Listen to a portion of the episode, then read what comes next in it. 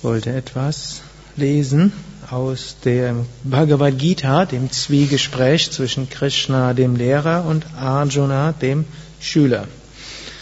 Wir sind im 14. Kapitel und Krishna sagt im fünften Vers, Sattva, Rajas und Tamas, diese Eigenschaften, o Arjuna, die aus der Natur stammen, binden das verkörperte Unzerstörbare fest im Körper.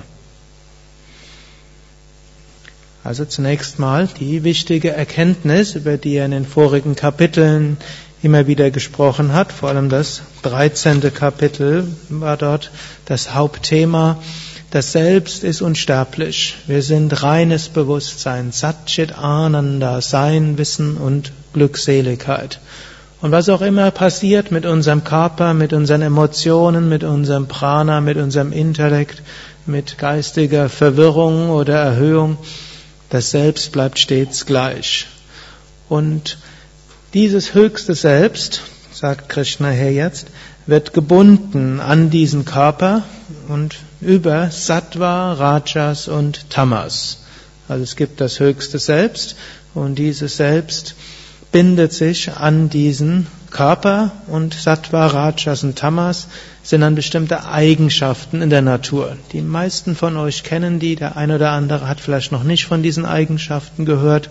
Sattva heißt Reinheit, Erhabenheit, heißt Glück, Freude, Licht, Erkenntnis. Rajas ist Unruhe, Aktivität im Sinne von getriebener Aktivität. Und Tamas ist Trägheit, Traurigkeit, Müdigkeit. Und über diese drei hm, verankern wir uns mit diesem Körper. Es fällt leichter, das höchste Selbst wahrzunehmen, wenn Sattva in uns aktiv ist. Also wenn dort Freude ist, Licht ist, Erkenntnis, Ruhe, Erhabenheit. Es fällt etwas schwerer, wenn wir getrieben sind durch Rajas Aktivität, also getriebene Aktivität, Unruhe, Gier. Und natürlich noch schwerer, wenn wir im Tamas sind. Tamas, Trägheit, Antriebslosigkeit, Demotivation, Depression. Hm? Schon allein, wenn man das alles nennt, dann hm? hat das schon einen gewissen Einfluss. Gut, und wenn wir jetzt zu, hm, zum Höchsten kommen wollen, dann können wir auch erstmal überlegen, hm, in welchem Zustand ist mein Geist?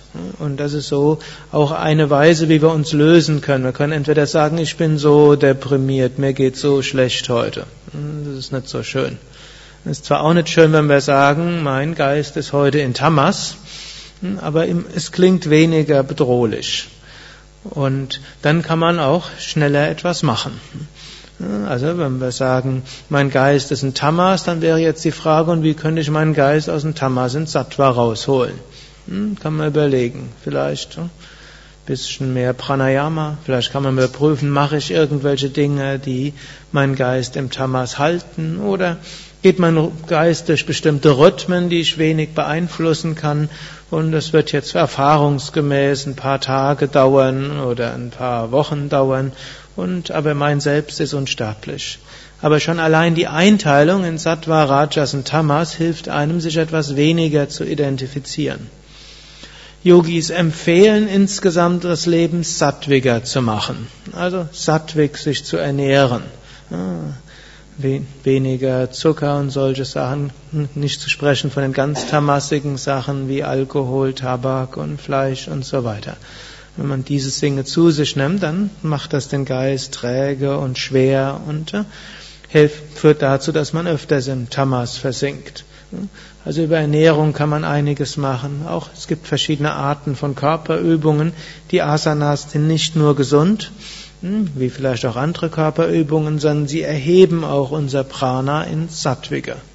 Und so, wenn wir Asanas regelmäßig machen, wird unser Prana, unsere Lebensenergie sattwig und damit auch unser Geist sattwig.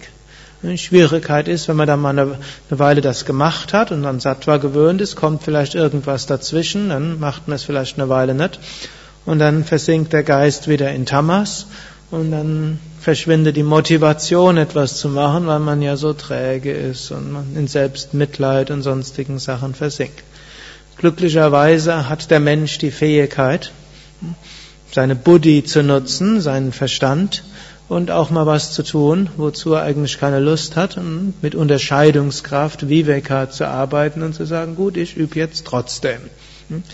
Und dann übt man ein paar Tage, oder wenn man es alleine hinkriegt, kommt man ins Haus Yoga Vidya, oder wenn man schon im Haus Yoga Vidya ist, nimmt man eine Yogastunde und macht das ein paar Tage hintereinander. Prana steigt, Tamas wird weniger, Sattva wird mehr, und dann sind wir stärker im Sattva verankert.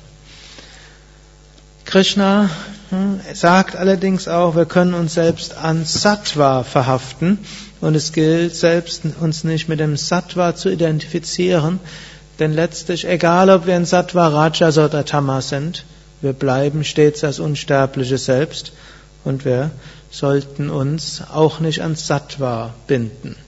Hm, sagt er relativ hm, am Anfang, in den ersten Kapiteln, wo er sagt, erhöhe dein Sattva, überwinde Rajas und Tamas durch Sattva, aber hänge auch nicht am Sattva. Und da spricht er auch in den nächsten Versen etwas mehr darüber und das kommt, spreche ich dann vielleicht morgen an.